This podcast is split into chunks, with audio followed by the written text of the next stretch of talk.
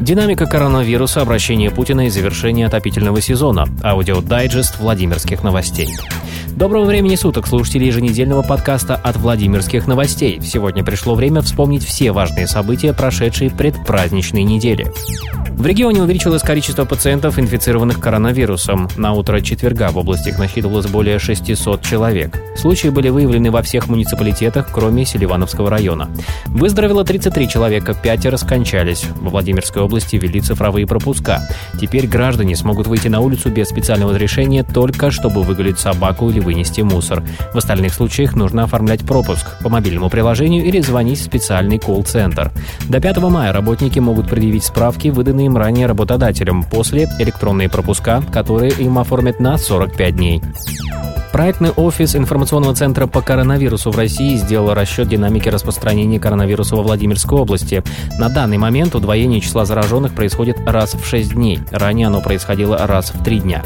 Эти данные свидетельствуют о том, что распространение COVID-19 в 33-м регионе пошло на спад.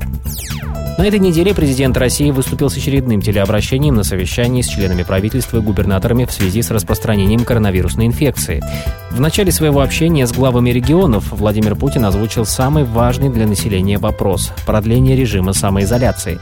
Вынужденные каникулы закончатся только после 11 мая. Правительство и Роспотребнадзор должны до 5 мая подготовить последовательные шаги поэтапного выхода из ограничений, которые будут реализовываться с 12 мая.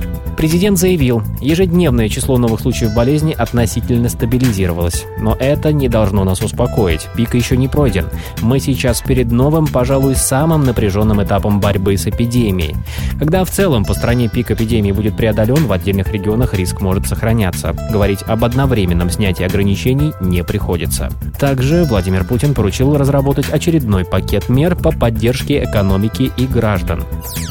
Батареи в квартирах горожан полностью остынут только тогда, когда среднесуточная температура воздуха установится не ниже 8 градусов по Цельсию.